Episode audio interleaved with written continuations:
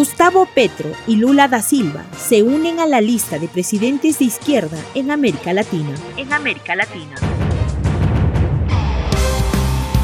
En junio, Gustavo Petro ganó las elecciones en la segunda vuelta presidencial en Colombia. Petro y su fórmula vicepresidencial alcanzaron más del 50% de los votos, por lo que desde el 7 de agosto del 2022 asumió el cargo de presidente de la República de Colombia. somos la primera fuerza política del país. Hoy hay una inmensa responsabilidad que recae sobre nuestra espalda, la responsabilidad de llevar a Colombia a un buen puerto a un puerto de aguas calmas, pero diferente al que ha tenido hasta ahora.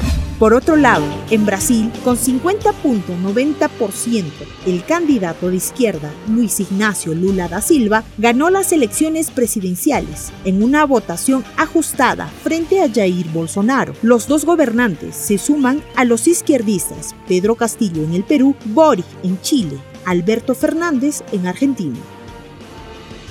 Estoy aquí para gobernar este país en una situación muy difícil, pero tengo fe en Dios que con la ayuda del pueblo encontraremos una salida para que este país vuelva a vivir democráticamente, armónicamente, y que podamos incluso restablecer la paz entre las familias, entre quienes piensan diferente, para que podamos construir el mundo que necesitamos y Brasil.